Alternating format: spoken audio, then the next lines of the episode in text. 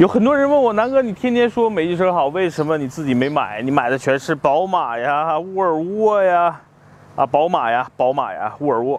今天的这台车，有可能变成我的，这是台朋友的车，呃，跑了其实才一年不到，跑了两万多公里。然后呢，这哥们呢，呃，跟女朋友分手了。这台车是他女朋友的。我仔细看了一圈，这车。各种划痕，各种小剐蹭啊，但整个车况是不错的。我说，你知道你为什么这个女朋友跟你分手吗？他说怎么了？他说你这车配置太低了呀，最低配啊，布座椅，没有这个倒车影像，没有雷达，所以我估计这个女朋友跟他分手也算正常，糊弄女朋友嘛，对吧？但这个车我觉得挺适合我的，不是我开啊，因为我爸不最近一直想换个车嘛，然后正好遇上了他。这个车又比我喜欢的朗逸呀，啊什么轩逸呀，我觉得好看很多。比如说有日间行车灯，对吧？然后这个前脸我觉得比朗逸呀、比轩逸好看多了。所以啊，这台车我准备再跟他砍砍价，然后就把它收了。啊，基本上他也不会出别人了，也就我能收他的车。谁叫哥还有标呢？所以这台车，我觉得简单来来总结一下，就是我看中英朗，其实无外乎几点。第一呢，这台车销量很高，对吧？销量高意味着未来二手市场非常保值。第二，这辆车同级别，我觉得比什么朗逸啊，比卡罗拉、雷凌啊，我觉得更好看一点，毕竟更大气一点，可能符合我爸的审美，对吧？第三呢，这个车舒适度还是不错，内饰的做工比我之前说的那台克鲁兹好一点。而且最重要的是，这是一台1.6的发动机，现在换的 1.3T，我估计我爸可能不适应，所以这台车我这两天再体验一下，最后呢把价格压到一个比车商还低的价格，我准备就把它收了，好吧？然后呢准备让我爸开个一两年，我再把它卖了，不亏钱。南哥就是这么会过日子。至于这个车有什么优缺点，我觉得开着这个车，咱们坐到车里边跟大家说一说。好吧，跟我上车。你坐到这个英朗里啊，你会发现这个后排的空间特别的充，尤其像我这种身材，你关上门啊，头部空间挺大的，腿部空间挺大的，前排可是我刚才调的，我驾驶比较舒适的空间，所以我个人觉得这个车比轩逸啊，比朗逸啊，确实空间上没有任何的不足，非常好。只不过我这个兄弟。女朋友开车真的挺脏，所以这个车我就是因为脏，因为外观划痕多，我就这么跟他砍价去，砍死他！我之前问过我这个哥们儿，我说为什么你当时买个这么低配置的一个英朗？他跟我说很简单啊，当时四 S 店只有这个车有现车，当时着急用嘛。那最低配置的英朗，我简单说一说啊，它亮点是在整个内饰营造的环境，真的比朗逸好。真的比轩逸好，比卡罗拉我觉得也好。就这个这个整个内饰的设计是我喜欢的，尤其它这两块啊，像木纹一样的这个条，我觉得很有质感。咱们之前不是试过那个它的兄弟啊，这个克鲁兹，跟它的兄弟克鲁兹比，确实在内饰上比克鲁兹要好很多。价格呢，当时应该比克鲁兹贵了差不多一万块钱，所以我觉得能接受啊。低配有哪些缺点？我简单说说，这肯定是配置低嘛。那这种布座椅呢，肯定不用说了。像方向盘呢，没有真皮的包裹，一个塑料的，确实差点意思。另外呢，这个车没有倒车影像，没有倒车雷达，这个肯定是不行的。所以，如果这个车我收了，我肯定要把啊这块屏给简单处理一下，要么就换一个集中的屏，带一个倒车影像，因为毕竟这车未来准备给我爸开。哎，这个是必须的，其他的其实无所谓了，没有天窗，正好夏天不那么难受。呃，别的呢，我觉得也够了，对吧？虽然呢，钥匙需要插一下，这种反正反而更符合我爸的开车习惯，毕竟我爸曾经开的是台 QQ。整个那个内饰坐进来就是一个别克的家族的体验。你和君威呢，其实感觉无外乎君威中间这个屏大一点，其他的。都很像啊，各方面的做工啊什么的很细致，所以我觉得别克这几年卖的好，确实在内饰上啊，在这个做工上下足了功夫，更加符合中国人对一台家用车的一个理解。所以啊，这个车无论如何，我一定要把价格砍下来把它收了。行吧，咱们上路吧，打开发动机，咱们打着发动机上路聊。嗯，这是一个1.6的英朗，不是现在的 1.3T 啊，所以我觉得我是比较喜欢的。为什么收这个车？跟大家聊聊啊。除了刚才说的外观呢，我觉得是目前十万级别这个车里最好看的一台。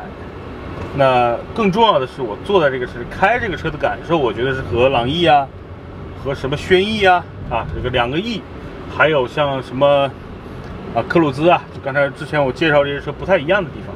第一，啊我跟你说说，这个车内饰，我觉得是这个级别车里内饰。不是说用料最好，就是营造的这种氛围，我觉得是我比较喜欢的，有一种高级车的感觉啊。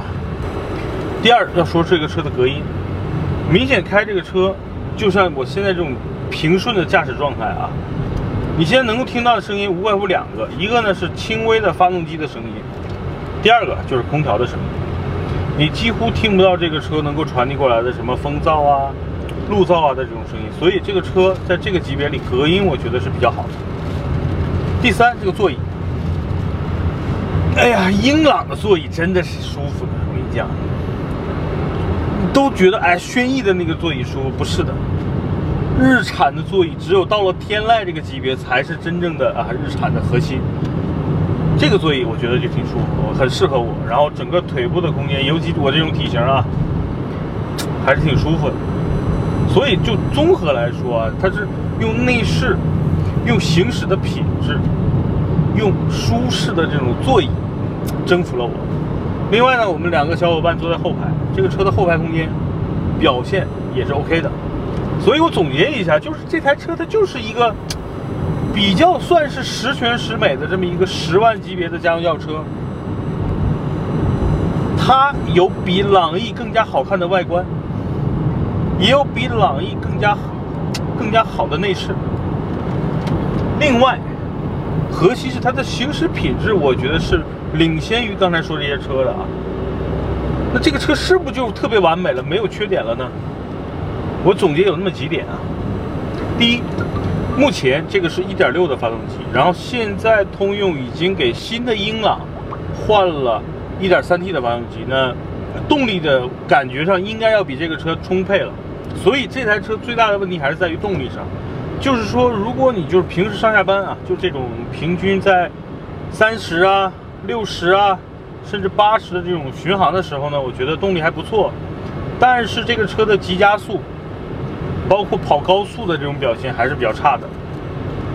所以这是我觉得英朗可能在动力上唯一稍微有这么一些弱势的地方。要知道啊，我开。朗逸啊，开轩逸啊，这两个车跑高速，感觉动力或者变速箱的这种配合上，确实比英朗要好一点，只但只有一点点，真的一点啊。我个人的感受就是，为什么我没有买那些车啊？我就觉得这台车适合我。当然，我收这台车并不是给我自己开的，这车是准备给我爸了。对，我觉得好，我估计我爸也没问题，对吧？这几个这个这个。小时候呢，都是对吧？我想要什么，爸爸呢就赚钱给我买。现在呢，对吧？这个儿子长大了，老子有什么需求我就得满足了。